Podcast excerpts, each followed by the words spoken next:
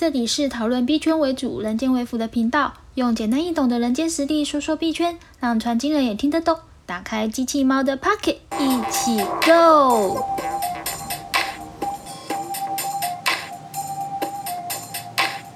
嗨，大家好，我是机器猫，欢迎回到我频道。今天我们要来呃跟大家分享的是一个呃来自于一个群友。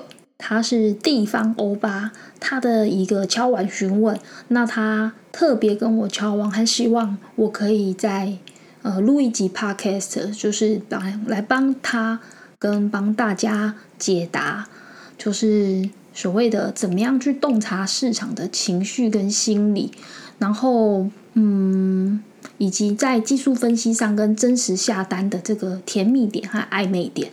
他希望我可以来说一说这样子，那我觉得其实他的这个问题还蛮好的。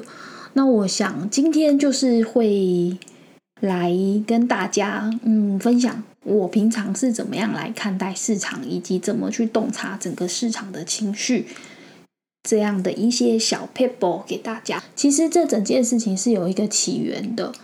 呃，大概就是在今年的五月、六月嘛，那整个币圈是属于一个比较明显的下行的状态。那，嗯，前一阵子六月十八号那一天，其实也跌到了比特币是来到了一万七千九左右，然后以太币是来到了八百八左右的价位。那在那个六月十八那之前，我已经有曾经在。我比较常出没的那个社群的版里面，我就有贴了一篇我的分析在里面，那给我的那些群友们参考。那我大概贴的内容就是希望大家要注意自己的仓位，还有就是接下来整个点位的分析大概在哪个地方。那时候我也就是跟大家说，大家自己注意嘛。那真的没有想到过几天之后就发生了。那呃，六月二十四号那一天，我又再贴了第二篇文章，一样是点位的分析。那嗯，六月二十四号那一天是中午，当时我贴出来的分析是也一样是有点位的分析，然后也请大家要注意自己的仓位管理，因为就是会有一波震荡这样子。其实我是看多。那整个市场，大家可以去复盘一下，就是其实当时是市场是空空方的情绪比较浓郁的。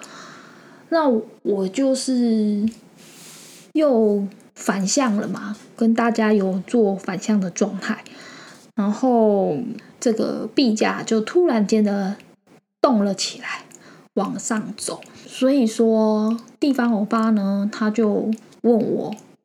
机器猫，我可以问你吗？这个第二只脚的看法到底是怎么做的？还有就是，他觉得当你知道、我知道、独眼龙也知道的时候，上网查也知道要准备做第二脚的时候，那么市场会怎么样去解读跟判断？然后，而且如果大家都知道的时候，那么反着做是不是就可以赚啊之类的？那我就跟他回应了一句话，我就说：“你觉得市场真的知道了吗？”因为我在六月二十四号中午贴文的时候，其实整个市场都是觉得是空的，啊，不会涨啊，所以不是每个人都会洞察市场啊。而且好，就算洞察了市场，例如我贴了点位、贴了文给大家好了，是不是真的有人会去做？真的去照点位去做，又是另外一回事，对吗？那么等到大家呢都呃知道的时候，就是整个呃币价、整个 K 线或是之类的呈现，或是数据呈现了明确的方向的时候，我认为那就是所谓的大家都知道。那么这就是市场先生的舞台。那么。我就问这个地方欧巴说：“那你到底想要做市场先生，还是想要做一个勇敢的反向投资者？这个中间有一个很大的差异，就是你是不是主力思维？所以说我今天在这一集就是想要跟大家来分享说这个市场的一个洞察的方法。那首先我想要先讲两个很重要的前提是大家在今听今天这一集洞察市场心理之前，你一定必须要记得的两个重要的前提。第一个前提是市场是中性的，只是我们用了什么样的有色眼镜来看待这个市场以及判断这个市场。在那天我在回答地方欧巴的时候，我就跟他说。就算我今天手上是满满的空单，我也还是会很精准的去判读这个市场，并不会因为我今天手上有空单，我就觉得这个市场就该是空的。这种感觉就像是这个世界上全部都只有男人，只有我一个女人，所以这个世界上所有的男人都该爱我。你不觉得很瞎吗？那是因为我用。我个人有色的狭小的眼镜去看这个世界，整个那个判断的方法都歪掉了。那当然，你看到的东西也都当然是歪掉的嘛。我在前面曾经有一集，好像是特别集吧，那一集第十集，我有说到正念的训练。我认为这个非常重要，清楚的觉知当下，而且很清楚、很公正、不偏颇。你就是完完整整的，你看到什么就是什么。第二个前提是仓位管理。如果今天我们没有做好仓位管理这件事的话，心里是很容易焦虑的。尤其你在遇到大行情的时候，就是简单说，就是比较强烈、剧烈的震荡，或者是比较特殊的事件，就不论是。灰犀牛或是黑天鹅事件，我认为仓位管理它绝对是投资里面比止损这件事情更应该放在前面的事。如果你做好仓位的管理，那么后面不论发生什么事，最糟如果你不是开杠杆啦，开杠杆的话也有这个全仓跟主仓嘛。不管如何啦，就是你只要做好仓位的管理。就算今天来个大海啸，或者是很惨的黑天鹅事件，一次就把你的资产全部收走了，就是你在这个市场里的所有资产收走了。你因为有好的仓位管理，你应该还是能够好好的在人间生活下去。所以今天重复一次哦，我们今天要很正确的去判断，或是。去洞察整个市场心理之前，有两个首要要件：第一个，市场是中性的；第二个，就是仓位的管理永远比止损来的更重要。好，这请大家一定要记得，这很重要，真的。再来就是我怎么去判断整个市场的心理，怎么去洞察市场的先机呢？我在我那个 IG 上面啊，最近那个 Team 小 T。就是另外一个算是赖群的呃版主吧，他就是有 Q 我，就是机器猫的七件事，其中有一件事我就写，我都是靠冥想去表白的。我觉得讲这个是有一点夸张，可是这真的不盖你。我有很多的时候是在冥想，那这个冥想不是那种空泛的。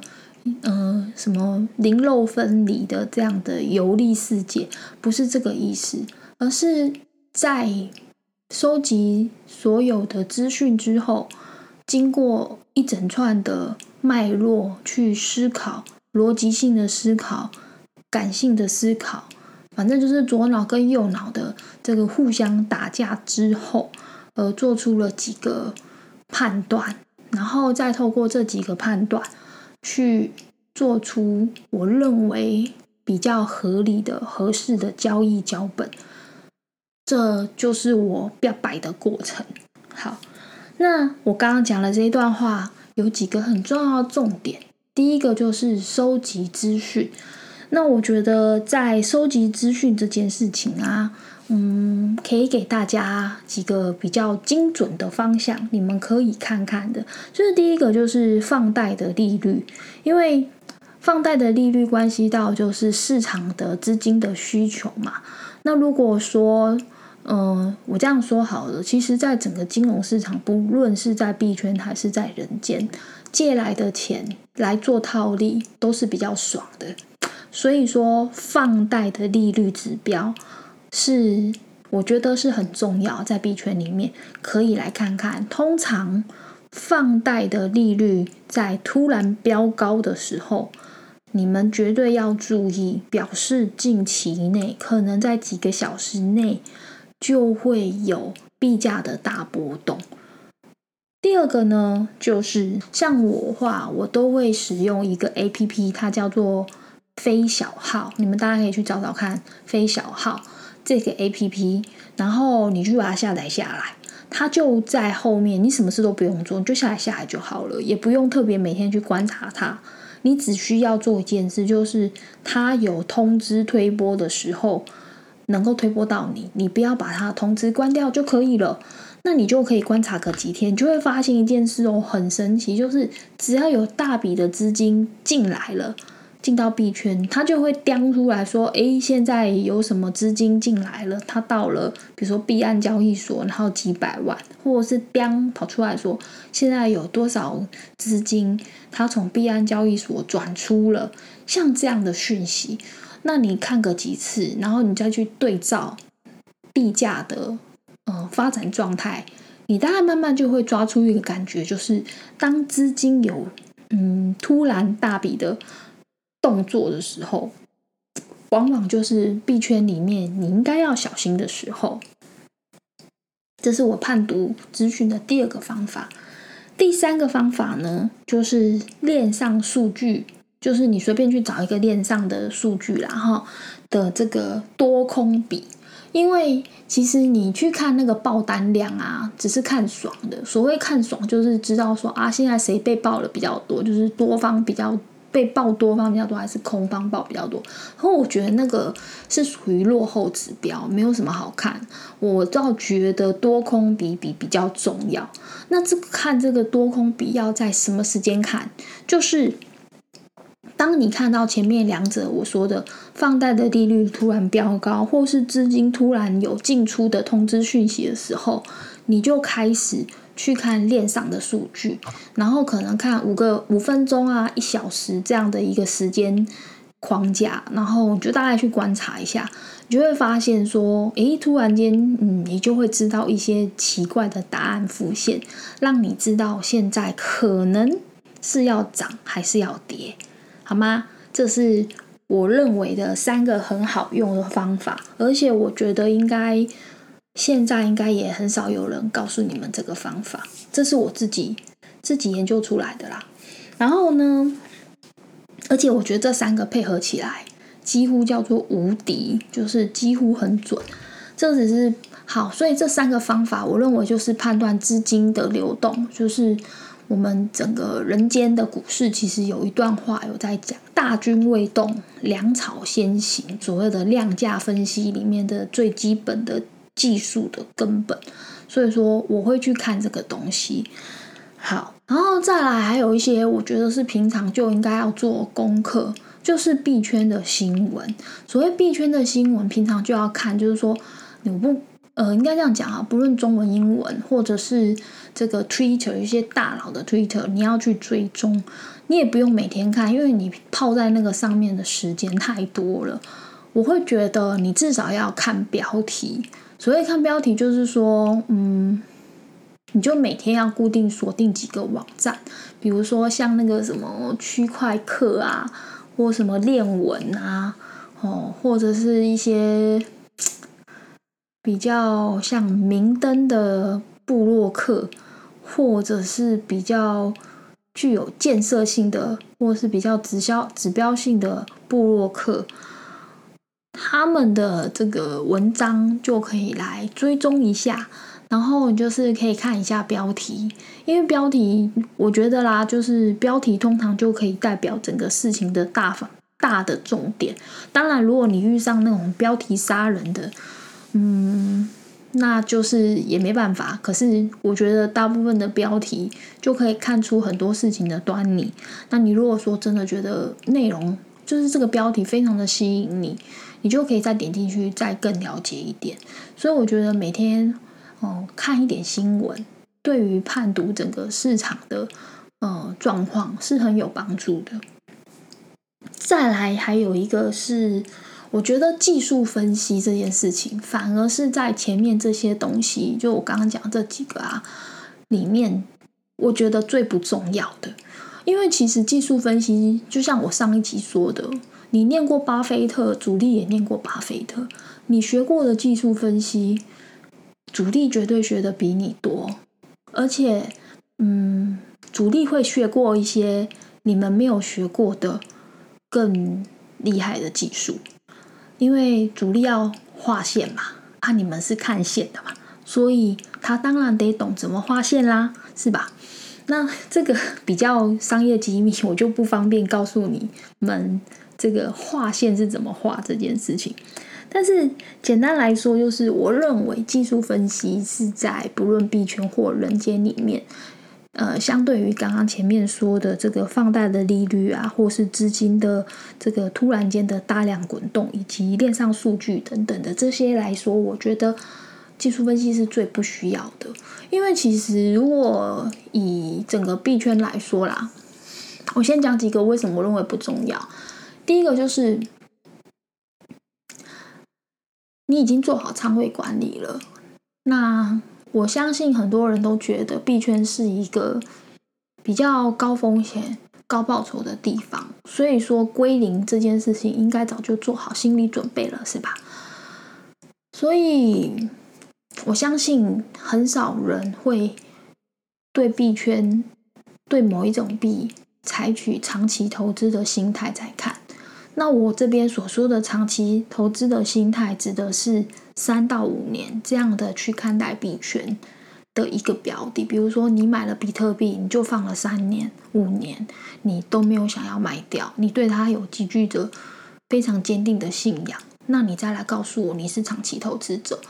那除此之外，我相信大部分的人都是在币圈里面冲浪，就是你可能握了一个币，大概就是能够握出一个波段，大概就会呃获利了结，大概是这样啊。好，所以嗯，我会觉得技术分析这件事情，就是你就只能当短线操作来看咯。那在短线操作里面啊，嗯。因为其实币币圈里面的这个链上的数据啊，是极为透明的，它比人间啊更透明、更及时，所以说随时都在变。那在这种随时都在变的状态之下，你用技术分析其实还蛮容易被骗的。我会蛮诚恳的建议大家。不要太相信技术分析，例如什么斐波拉契，或者是什么 MACD、RSI、布林，或是 Vegas，或者是什么，反正各式各样。其实这些技术分析，嗯，他们都有他们的极限。那你们如果在学习的时候，你们一定要注意他们的极限在哪里。